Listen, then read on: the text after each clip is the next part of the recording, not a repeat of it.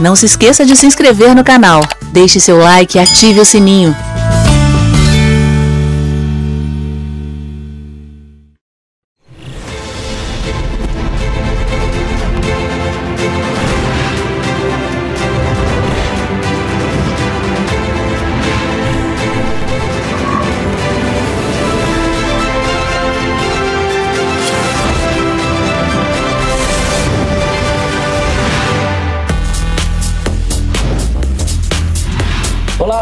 Ótima noite para você que acompanha a nossa programação, meu amigo, minha amiga, seja muito, mas muito bem-vindo a mais uma edição do programa Vejam Só, aquele que é o melhor debate teológico da televisão brasileira.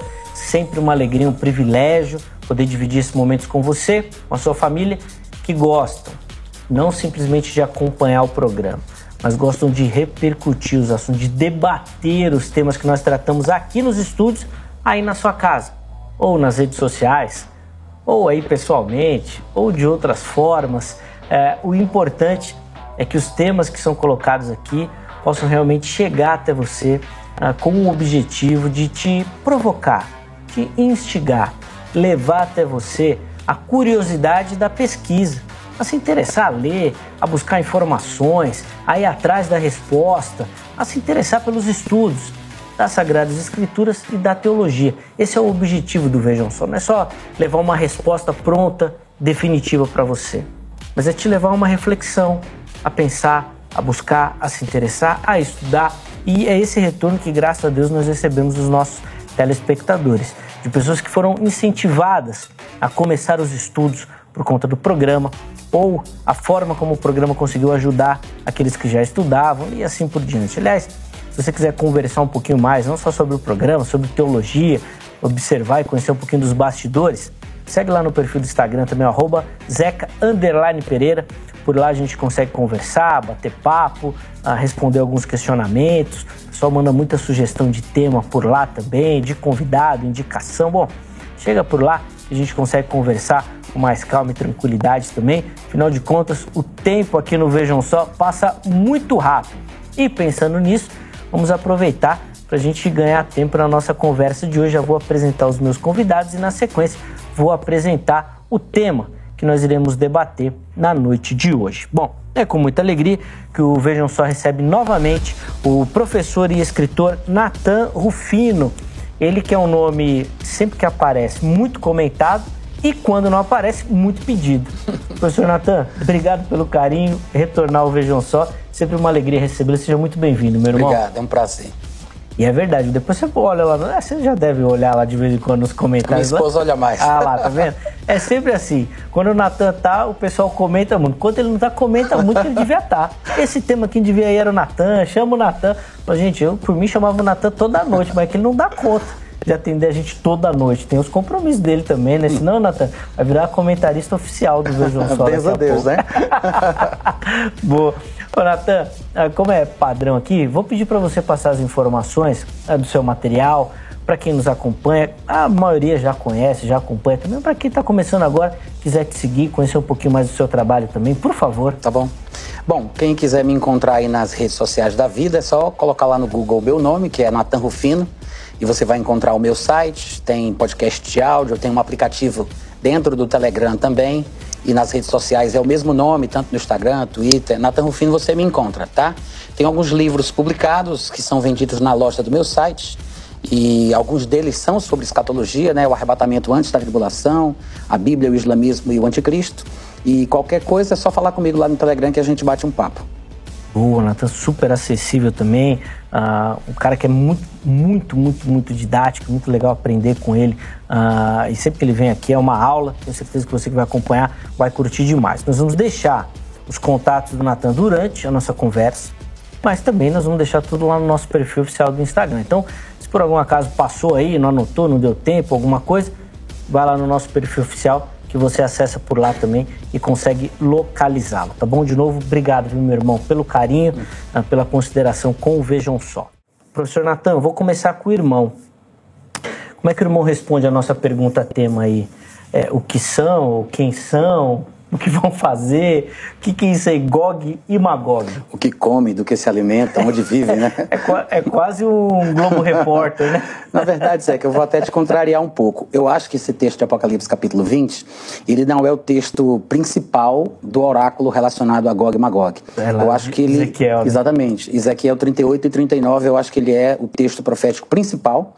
E ali em Apocalipse capítulo 20 é como se fosse uma espécie de eco né? É uma referência a, a, a, ao significado emblemático de Gog e Magog. Porque, pelo que me parece, Gog será o último inimigo do povo judeu sobre a terra e travará uma batalha fortíssima. E eu vou até falar uma coisa assim muito absurda, com muita irresponsabilidade, porque eu não sei nem se eu vou poder provar, mas eu, eu penso que Gog é, na verdade, o anticristo. Tá? tá? Existem interpretações diferentes, até mesmo dentro do campo pré-tribulacionista, né, do qual eu faço parte, que pensa totalmente diferente de mim, mas eu acho que as escrituras nos levam a pensar que Gog é o mesmo a respeito do qual todos os outros profetas falaram, que leva muitos títulos, e Gog seria apenas mais um deles. Uhum.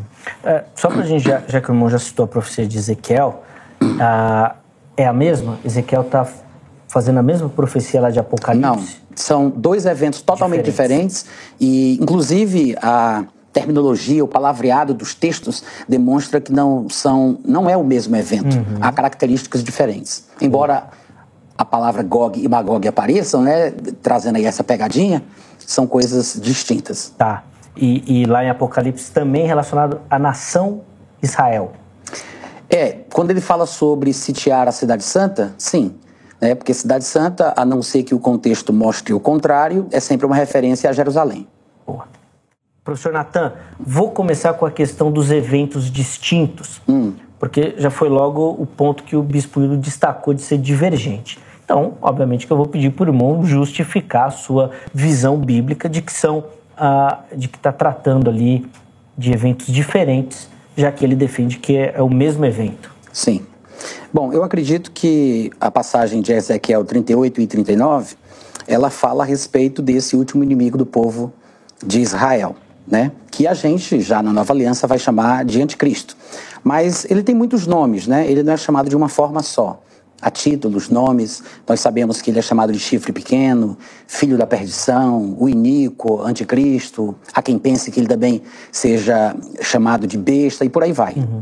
A questão é que a gente sabe que ele não pode ser simplesmente mais um inimigo qualquer, porque em Ezequiel 38, 17, é, ele diz o seguinte: Deus falando por meio do profeta, ou o profeta falando pelo Espírito de Deus, ele diz: Assim diz o Senhor: Gog, não és tu aquele de quem eu disse nos dias antigos, por intermédio dos meus servos, os profetas de Israel, os quais então profetizaram durante anos que te faria vir contra eles? Ou seja, a gente tem que encontrar esse mesmo personagem em outros textos proféticos, porque Deus garantiu que ele vem falando sobre ele repetidamente. Uhum. Então a gente vai encontrar em Daniel, em Joel, em Zacarias, passagens que falam sobre esse último inimigo do povo judeu. Já lá em Apocalipse capítulo 20, você vê que ele fala a respeito de um acontecimento que é como se fosse uma espécie de último levante de ímpios e pecadores da terra quando Satanás for solto mil anos depois, né? Porque antes do início do reino milenar de Jesus Cristo, Satanás é preso e mil anos depois é que ele vai ser solto, então tem esse último levante. Mas não chega a haver uma batalha como acontece pelo que é descrito aqui em Ezequiel 38 e 39, porque lá eles se reúnem, se juntam e são consumidos é, quase que imediatamente por um fogo que cai do céu, como está escrito lá no texto.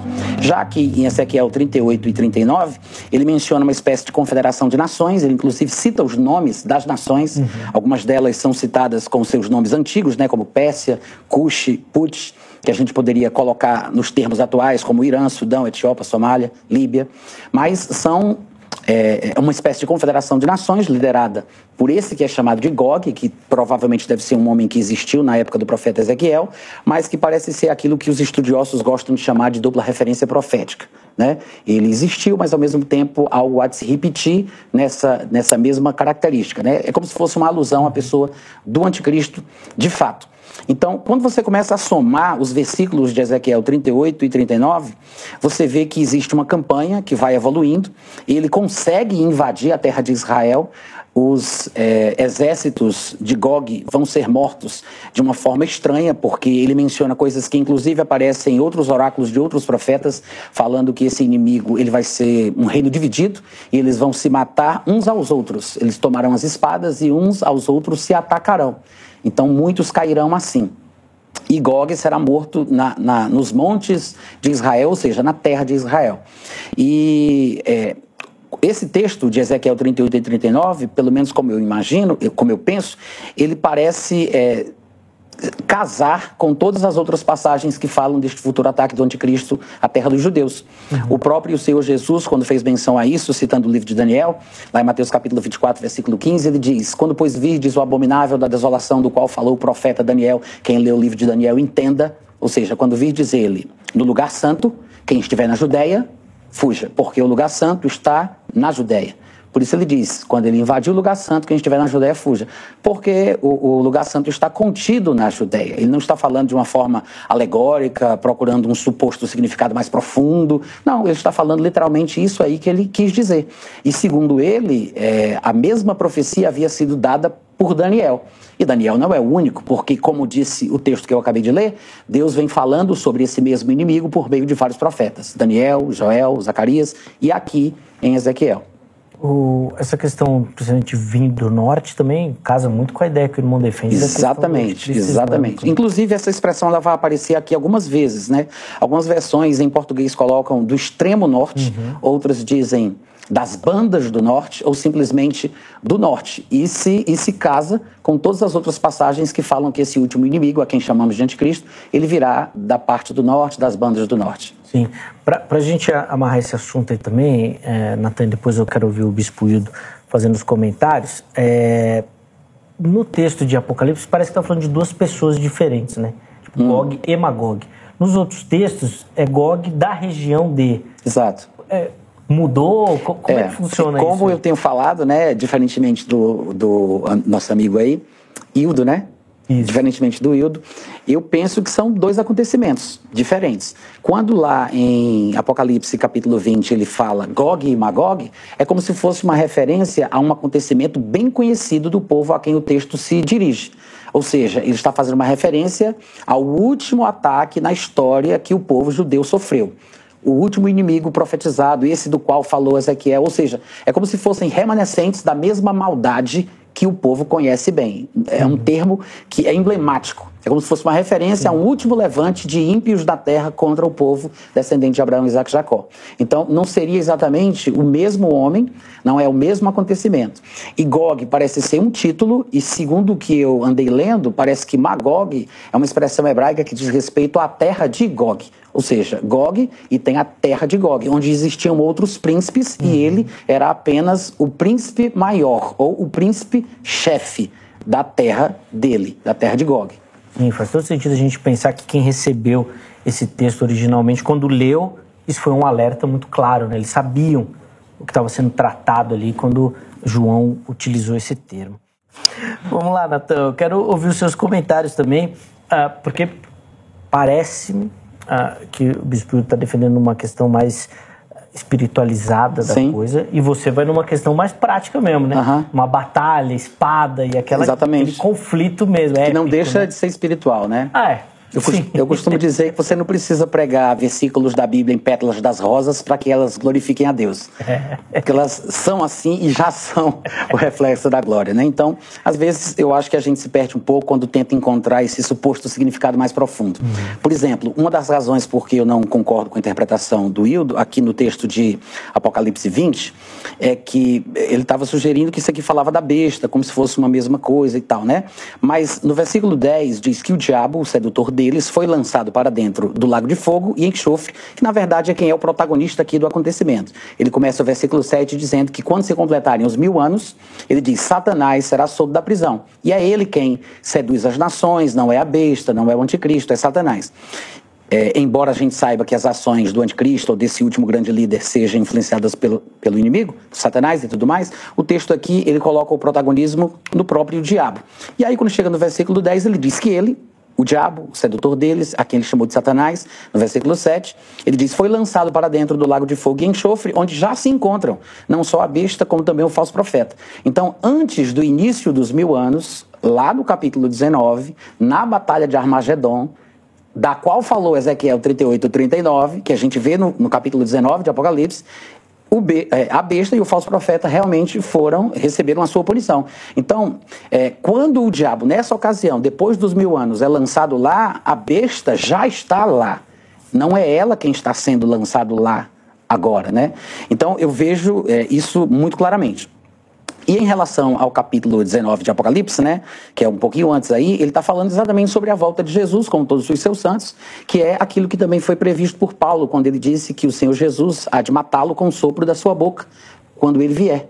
Então, essa destruição prevista do anticristo, ela acontece exatamente ali, em Atos 19 seja o anticristo a besta, seja o anticristo o falso profeta, uhum. ele recebe o seu fim em Apocalipse 19.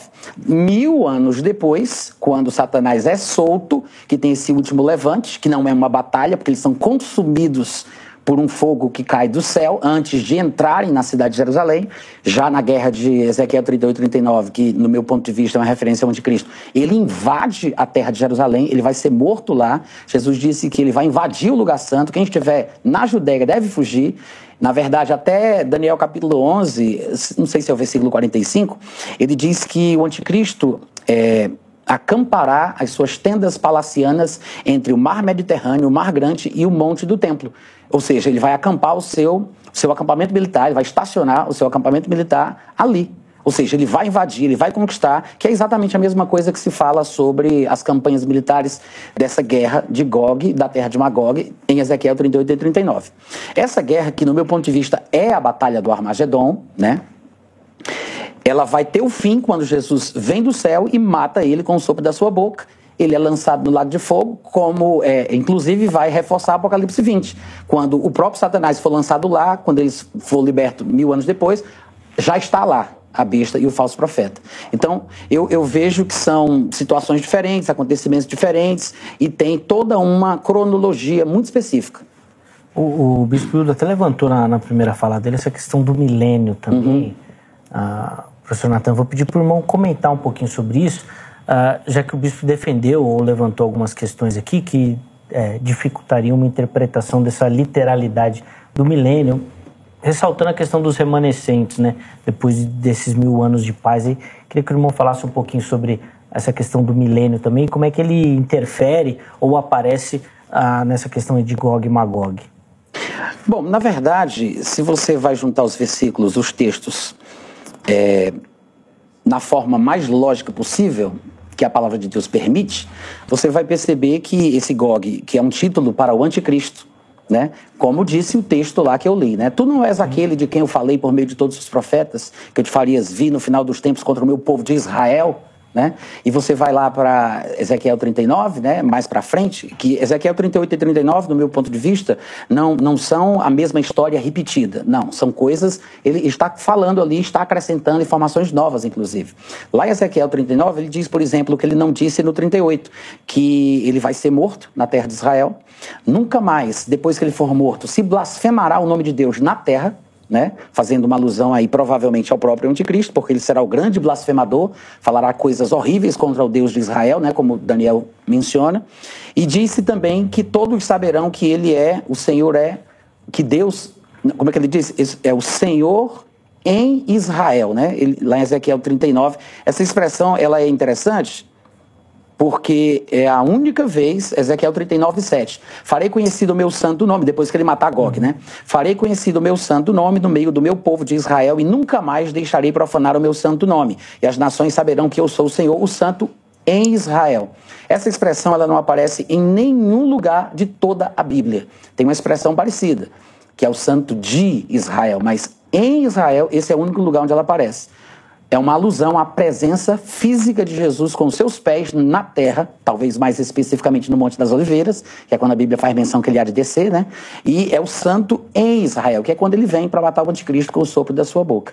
Isso tudo acontece é, nesse período que eu entendo como sendo a tribulação, final da tribulação. Os mil anos eles vêm depois e são mil anos literais. Eu não acredito que a expressão mil anos, usada repetidamente em Apocalipse, seja uma referência a 2829, a 2125, a 2342. Não, mil é mil. Se ele quer dizer 2.925, 2.322, que ele diga, né? Eu sei que a Bíblia tem figuras de linguagem, recursos de oratória, tipos, sombras e etc.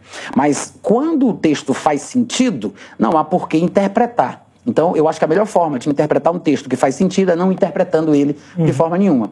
Então, no versículo 2, 3, 4, 5 e 6, a expressão mil anos é repetida. E todas as vezes que você vai ler o contexto de cada versículo onde a expressão aparece, você observa que faz sentido que ele esteja falando de mil anos de forma literal.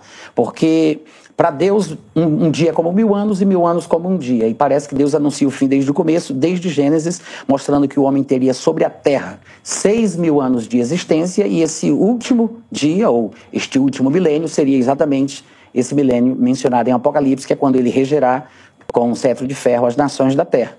Então, a toda semana nós temos um anúncio e uma lembrança de que o tempo da habitação do homem na face da terra está determinada por Deus para que sejam seis mil anos, e o sétimo milênio é justamente esses mil anos do reinado de Cristo na terra a partir de Jerusalém. Realmente são muitas coisas e coisas bem interessantes. Eu acho que tem uma riqueza muito grande nos capítulos 38 e 39. A gente não tocou nem na superfície dele, para falar a verdade, mas Qu quanto tempo tem um curso de escatologia lá com você lá? Não, depende da disponibilidade. Né? Uma hora, dez minutos, o que tiver a gente usa. Mas Ezequiel 38 e 39, né, eu acho que é um dos principais textos a respeito do anticristo, né? Esse a quem o Hildo chama de besta, que na verdade, no meu ponto de vista, não tem sentido ser chamado de besta. Porque besta me parece ser, na verdade, uma referência profética a um reino, a uma nação ou a uma espécie de confederação de nações. Nos textos proféticos, tanto em Daniel quanto em Apocalipse, os animais, né, que é a palavra que está lá, é, é, se diz o animal, o bicho, que para nós às vezes é besta, parece um termo técnico, mas não é. Não é um minotauro, um filho de Satanás com cruz credo, não. É, é uma besta, um bicho, um animal, que representa um reino, não é um homem. Então, é, a besta, na verdade, é um império, um reino, e se essa besta tiver um chifre, aí sim, esse chifre é um rei, é um homem forte que pode ser o anticristo. E Ezequiel 38 e 39 é um texto muito interessante que fala sobre esse homem que virá contra o povo de Israel, do qual todos os profetas têm falado. Depois da morte dele na terra de Israel, nunca mais se blasfemará o nome de Deus. O que vai acontecer mil anos depois, quando Cristo tiver reinado, mencionado lá em Apocalipse 20, não é uma batalha, mais uma vez, né, eu vou dizer, o texto não diz isso, fala que eles são seduzidos por Satanás, pessoas que provavelmente cresceram no milênio, que não conheceram o período em que Satanás estava solto, em que as pessoas experimentavam a tentação solta e frouxa. Então, elas têm a oportunidade de se decidirem, porque nasceram no milênio, Satanás é solto, e aí elas são seduzidas por ele. Não há uma batalha. Na verdade, elas se reúnem para tentar invadir a Cidade Santa, mas são consumidos com fogo que cai do céu, como está escrito. E Satanás é lançado no lago de fogo, onde já estavam, desde antes do começo do milênio, no finalzinho da tribulação, a besta e o falso profeta. Oh, Natan, eu queria ouvir uma coisa de você também, e depois o Bispo para a gente encerrar o bloco. Ah, muita gente vai fazer a geografia né, do, de Magog e tudo mais. China, Rússia, Ucrânia. Ah, isso é importante. Então, isso é então, legal. Fala um pouquinho disso pra gente, porque estoura uma guerra lá na Rússia, na Ucrânia, pronto, né? Aí já Sim, começou... exato. Inclusive, a palavra Magog tem sido usada ao longo dos anos para fazer uma referência ao povo da Rússia, né? Uhum. Inclusive, esse texto aqui, ó, de Ezequiel 38, 2, quando diz, Filho do homem, envolve o rosto contra Gog, da terra de Magog, príncipe de Ros, de Meseque e de Tubal.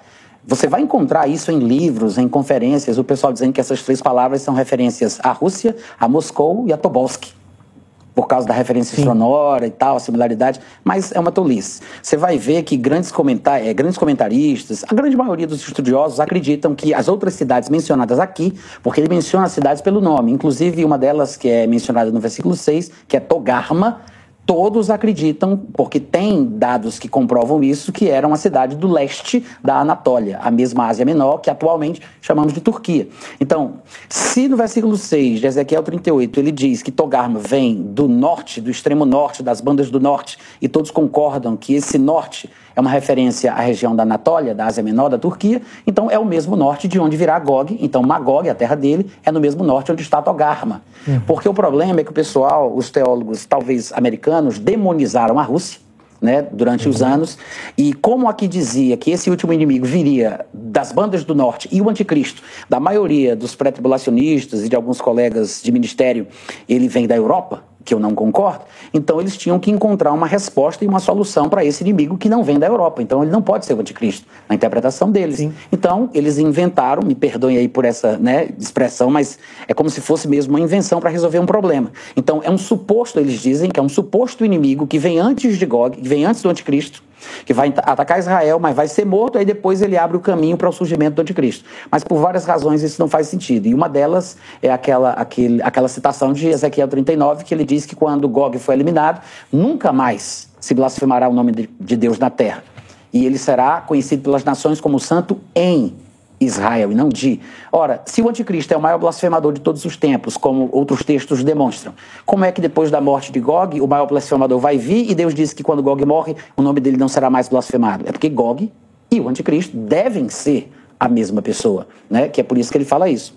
Então, o que é que eu entendo? Os lados do norte, na época de Ezequiel, dizia respeito ao extremo norte habitado, conhecido por ele, e não da nossa realidade. Sim, sim não é a Rússia, é a, a, Anatólia, a Ásia Menor. Aí o pessoal diz: não, mas tem que ser a Rússia, porque se você continuar. Bom, se for para seguir esse raciocínio, então, se é para ir até o extremo norte de forma literal, do ponto de vista da gente, por que, que parou na Rússia? Por que, que não foi para a Finlândia, para a Noruega, para a Suécia, para o Polo Norte? Não tem sentido, né? No meu ponto de vista, ele está falando do mesmo inimigo que vai vir daquela região da Síria, da Turquia, por ali, né? Natan, três hum. minutinhos também para o irmão. Três minutos? Isso. Tá. Bom, é, eu acredito que a questão escatológica, que está muito em voga ali nos textos de Ezequiel 38, 39, inclusive Apocalipse 19 e 20 também, eles mostram um plano de Deus, né? E os protagonistas deste plano, obviamente, são os israelitas, né? Tanto é que o próprio Senhor Jesus ele diz que o anticristo ele terá uma obsessão pelo povo judeu. Ele invadirá o lugar santo. O lugar santo não é outro senão a Terra Santa, a Cidade Santa, que é por isso que ele diz que devem fugir da Judéia. E lá em Daniel, no capítulo 12, no versículo 7, ele diz assim: Eu ouvi o homem vestido de linho que estava sobre as águas do rio, quando levantou a mão direita e a esquerda ao céu e jurou por aquele que vive eternamente, que isso ele vem falando de tribulação, que é o, o, tempo de angústia para Jacó, uma referência aí ao povo de Israel, obviamente, que isso seria depois de um tempo, dois tempos e metade de um tempo. Esses três tempos e meio são os mesmos 42 meses, 1.260 dias, que equivale a três anos e meio, que é o tempo para cada metade da tribulação. E lá em Mateus 24, 15, Jesus demonstra, citando o livro de Daniel, que o anticristo invade a terra de Israel justamente no ponto médio da tribulação, que, segundo o livro de Daniel, durará uma semana de sete anos. E aí ele diz que depois de um tempo, dois tempos, metade de um tempo, isso vai se cumprir e quando se acabar a destruição do poder do povo santo, isto tudo acontecerá. Isso é o finalzinho do livro de Daniel. Ele está falando aqui que Deus ele há de tratar com Israel de forma bastante severa. De fato, um dos objetivos, um dos propósitos da tribulação, que inclui a guerra de Armagedon, da qual Gog faz parte, né? Gog de Ezequiel uhum. 38, é, é justamente quebrantar esse orgulho do povo de Israel essa, essa soberba, essa dureza de coração, porque foram os judeus quem mataram Jesus, mataram os profetas, perseguiram os apóstolos, né? E são inimigos de todos os homens, como diz 1 Tessalonicenses 2, do 14 ao 16.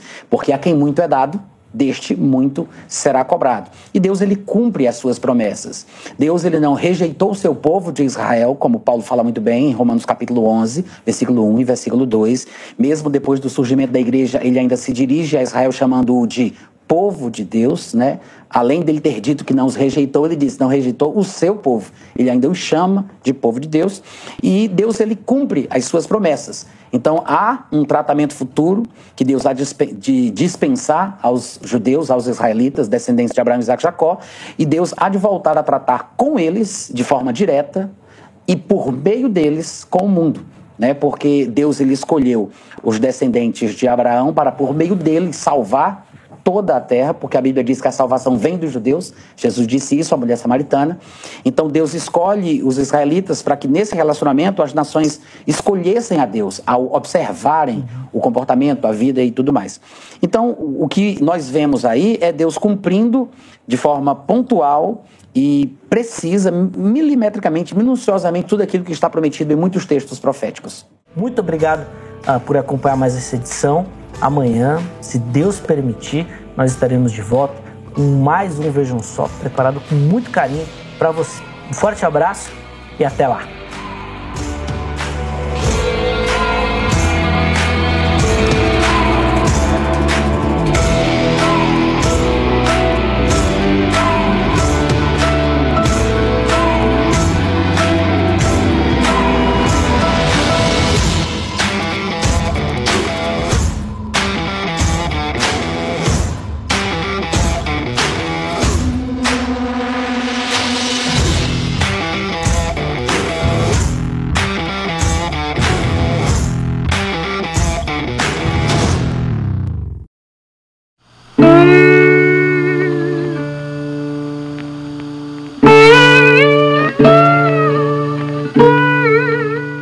Este é um trabalho independente e conta com a ajuda das pessoas que têm sido abençoadas por ele. Se você quiser fazer parte do grupo de mantenedores desta obra, se informe das opções disponíveis na descrição deste vídeo. Agradecemos pela atenção e pelo carinho. Deus abençoe.